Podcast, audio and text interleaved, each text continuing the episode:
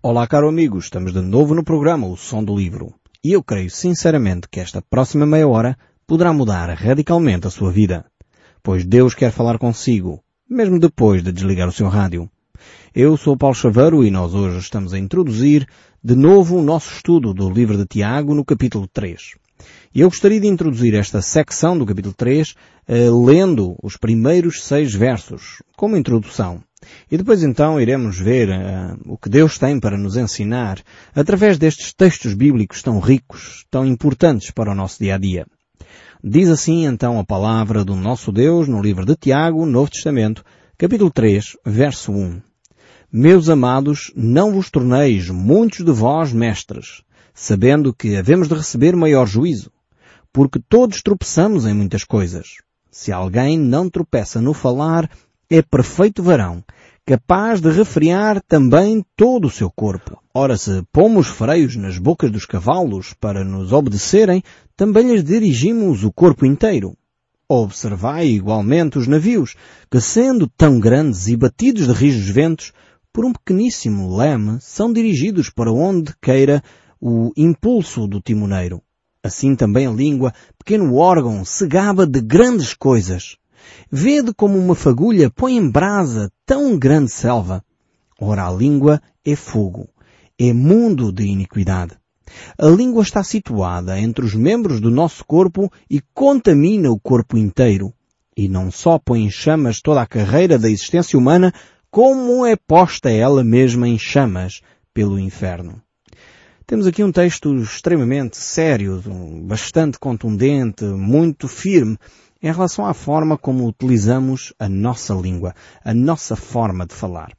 É óbvio que não está a falar da língua, o músculo que nós temos na boca, no sentido físico e material, mas naquilo que nós dizemos, o conteúdo das nossas palavras, o ênfase da nossa voz, a atitude que temos para com as pessoas. E aqui o autor eh, do livro de Tiago, ele fala acerca deste importante eh, tema que é a comunicação. Realmente, quando nós não tomamos cautela com o que falamos, uh, podemos correr sérios riscos. Mas não é só com o que falamos. É também importante nós tomarmos atenção ao tom de voz, à forma como estamos, à postura, à chamada linguagem não verbal, porque realmente ela transmite muito uh, de mensagem quando nós temos determinada postura. Eh, eu lembro-me quando fiz a formação para estar aqui a falar convosco na rádio, eh, tive uma formação interessantíssima e uma das coisas que me ensinaram e ficou gravado na minha memória é que muito da comunicação passa por uma linguagem não verbal. Cerca de 60% daquilo que nós comunicamos tem a ver com a linguagem não verbal. E isto, como é óbvio, em rádio eh, perde-se muita quantidade de informação eh, por não termos o privilégio de comunicarmos eh, visualmente. Mas, no entanto, ainda temos cerca de 40% de, desta mensagem, desta comunicação, que pode ser transmitida através da linguagem verbal. E dentro da linguagem verbal há a percentagem está dividida da seguinte forma. Cerca de 30% é uh, som, tom de voz, ênfase, uh, dinâmica no discurso e simplesmente os restantes 10 a 15% uh, têm a ver com o conteúdo da mensagem. Quando me foi transmitida esta informação, eu fiquei abismado, porque eu tinha a ideia que o importante é ter uma ótima, um ótimo conteúdo, ter um conteúdo extremamente rico. Isso só por si valia. Mas apercebi-me e de facto comecei-me a perceber disso uh, muito mais até na minha relação conjugal, uh, que de facto o tom de voz faz toda a diferença. Quando nós temos um tom de voz afável, quando nós somos simpáticos, quando nós uh, falamos de uma forma cordial, então a mensagem que nós passamos chega de uma forma muito mais agradável. Quando nós temos um conteúdo até interessante, mas talvez estamos irritados, se calhar acordamos mal dispostos. Temos uma frase que é dita num tom de voz mais elevado, talvez mais grave, numa voz, enfim, com uma métrica um pouco muito mais acelerada. Tudo isso vai marcar uma diferença na forma como a outra pessoa vai receber a nossa mensagem. E então aqui o autor de Tiago está-nos a falar exatamente sobre isto, sobre esta comunicação. Como é que nós passamos a informação como é que nós passamos determinados conteúdos para a outra pessoa. E aqui ele mostra a importância de termos uma comunicação correta, uma comunicação assertiva, uma comunicação que passa efetivamente valores positivos para a outra pessoa. Então ele desafia estas pessoas a não serem muitas delas mestres. Eh, porque uma pessoa pode pensar que é um mestre, mas se não cuidar na forma como fala, realmente perdeu toda a mestria, perdeu toda a capacidade de influenciar a vida das outras pessoas. E este autor nos desafia, ele começou por fazer isso uh, nos dois primeiros capítulos desta epístola, uh, desafiando as pessoas a terem a atitude correta diante de Deus, a não serem pessoas que andam a cobiçar constantemente, pessoas que vivem na prática do pecado e a atribuir a Deus até culpas uh, da nossa carnalidade, culpas das nossas, dos nossos erros. Quantas vezes verificamos isso nas pessoas? cometem um erro tremendo, e acha que foi Deus o culpado dessa situação. Atribuímos culpas a Deus de coisas que nós fizemos. Ah, mas porquê é que Deus não me impediu? Muitas vezes dizemos isto. Ou temos uma atitude de como se Deus uh, deveria ter intervido de uma forma a parar-nos em determinados momentos, quando na realidade nós somos os responsáveis por essas ações. Como era importante nós sermos mais mestres de nós mesmos do que tentar ser mestres dos outros. E Tiago desafia-nos exatamente essa postura. Não querermos ser muitos de nós mestres, no sentido de nos tornarmos mestres de outros, mas a termos essa capacidade de nos tornarmos mestres de nós próprios. Para isso precisamos de refriar a nossa língua, diz ele, eh, porque se o fizermos, podemos dominar então todo o nosso corpo.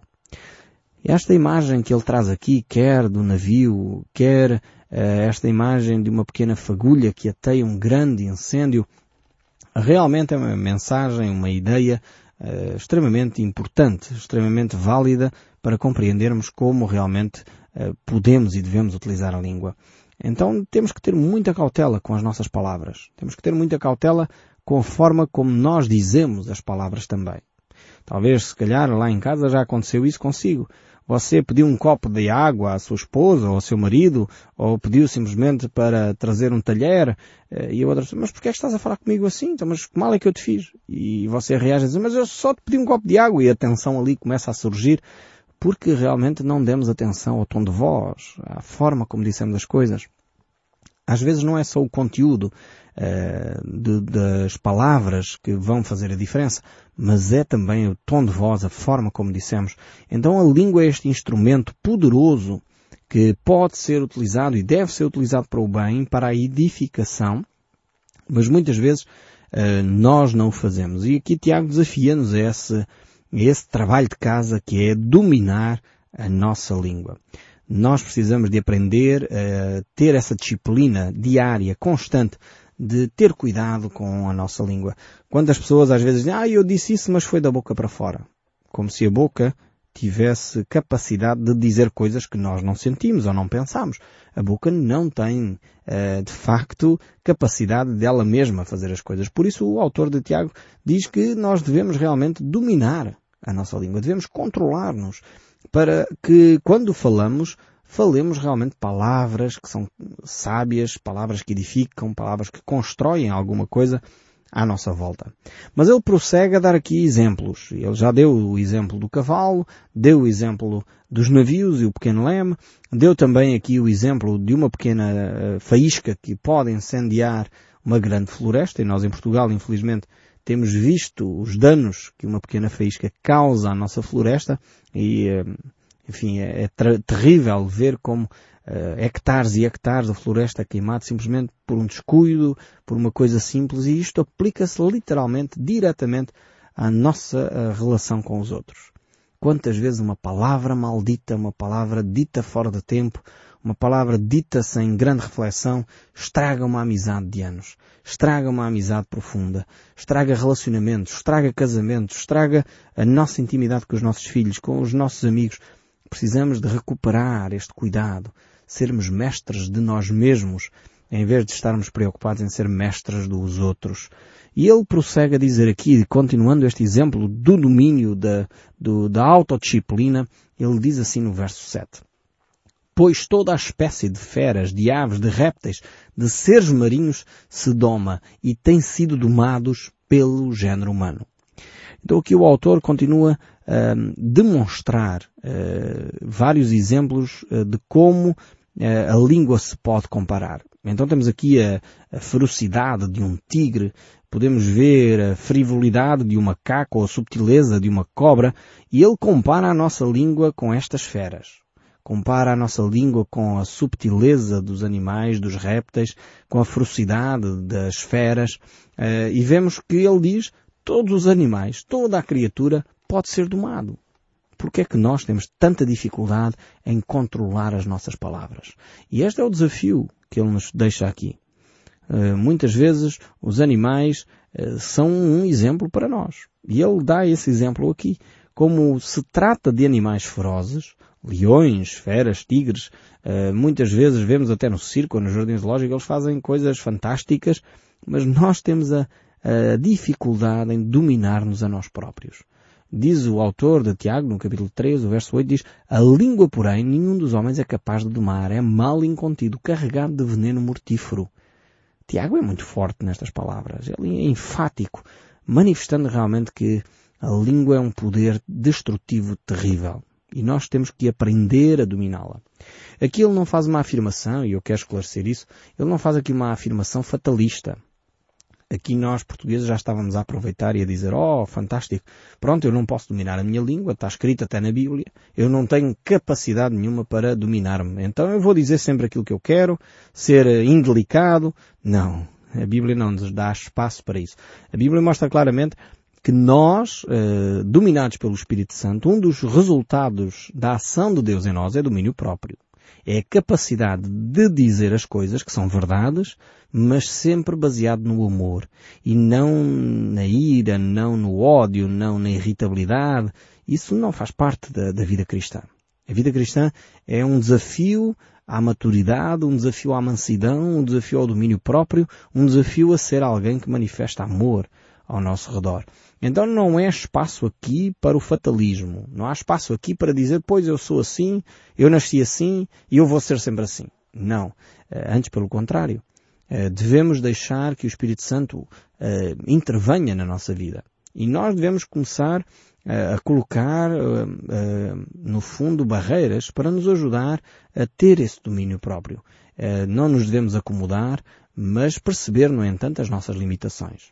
Alguém escreveu um dia o seguinte sobre esta ideia das nossas limitações, da nossa impossibilidade em algumas áreas, mas percebermos que o que é impossível para nós é possível para Deus. Alguém escreveu então um dia, quando era moço, fiquei bastante impressionado pela vasta soma de males e a má qualidade do meu falar. Descobri então este capítulo 3 do livro de Tiago. E nesse dia determinei que em mim mesmo eu iria procurar ter cuidado na minha conversação, especialmente sobre a minha ira. Naturalmente sou impulsivo, fogoso, uh, propenso a sentir ofensa, pronto a ficar ressentido e a falar. Mas vendo em mim esta falta, determinei, no meu coração, aprender que esse modo de estar irado não deveria continuar. Resolvi não dizer coisa alguma. Pois bem, foi a coisa mais dura que jamais procurei fazer em toda a minha vida. Porém, creio que venci. E cheguei a essa conclusão essencialmente quando ouvi a minha filha de 21 anos a dizer Pai, nunca te ouvi falar uma só palavra irado em toda a minha vida. Temos este autor desconhecido que nos deixa este relato de como é possível nós controlarmos as nossas palavras, como é possível nós falarmos sem estarmos constantemente irados e em gritaria, numa atitude sempre de discussão frontal uns com os outros. Creio que este testemunho deste autor desconhecido eh, nos deve animar a continuarmos este percurso que Tiago nos deixa aqui neste capítulo 3.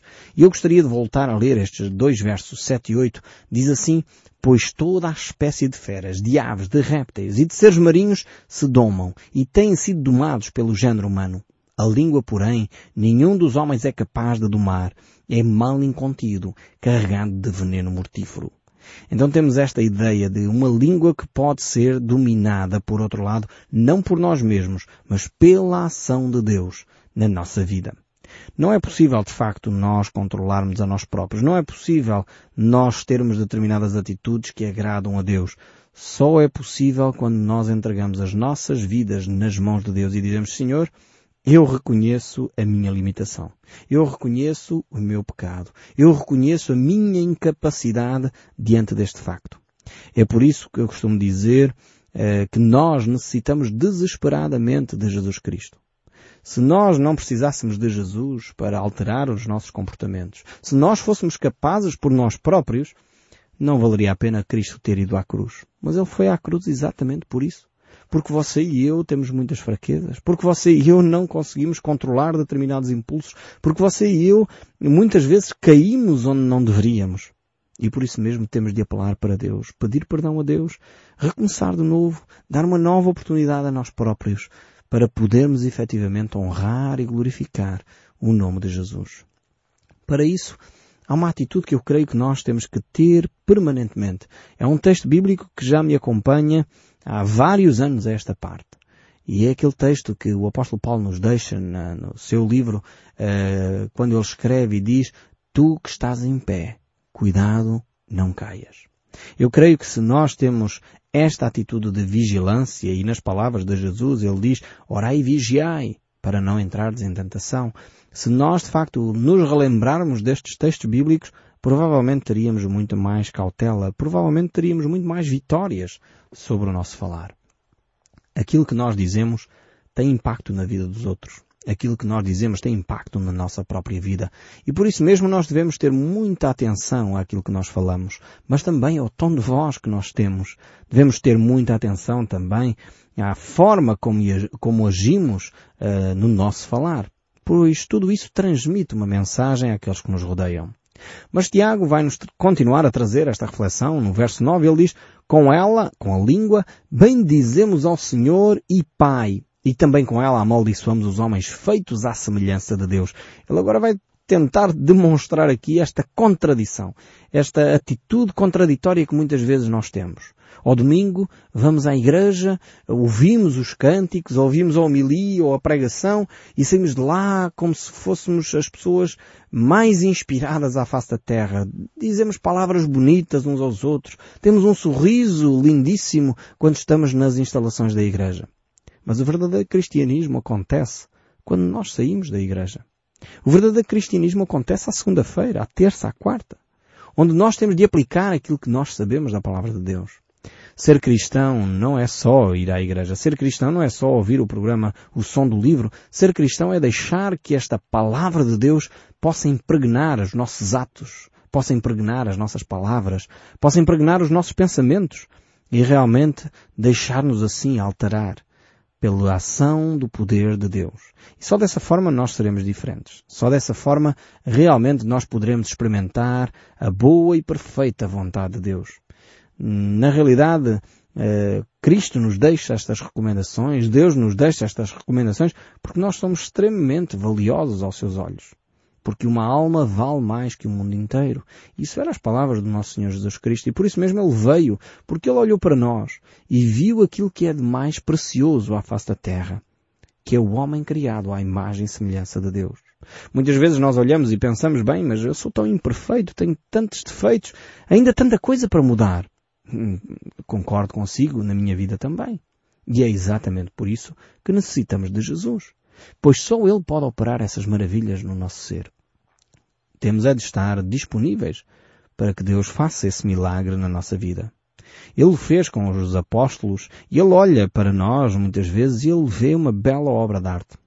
Conta-se a história de Miguel Ângelo, que ele andava hum, pelas ruas à procura de pedras. E ele olha para uma pedra de mármore e diz para o seu uh, servente que o acompanhava, para o seu empregado, eu vejo naquela pedra um belo anjo. O seu empregado ficou muito espantado, pois ele disse, mas senhor, isto é só uma pedra tosca, como é que tu vês um belo anjo? E Miguel Ângelo disse, leva essa pedra, eh, não a mandes fora, leva essa pedra para o meu ateliê. E passado algum tempo, então, uh, Miguel Ângelo esculpiu naquela pedra, uh, de facto, uma figura fantástica de um anjo. E aí sim o seu empregado pôde concordar com ele. Afinal, aquela pedra era realmente um belo anjo. Assim Deus olha para nós. Muitas vezes nós só vemos a pedra tosca na nossa vida. Vemos os defeitos, aquilo que precisa e que está em excesso e precisa ser limado.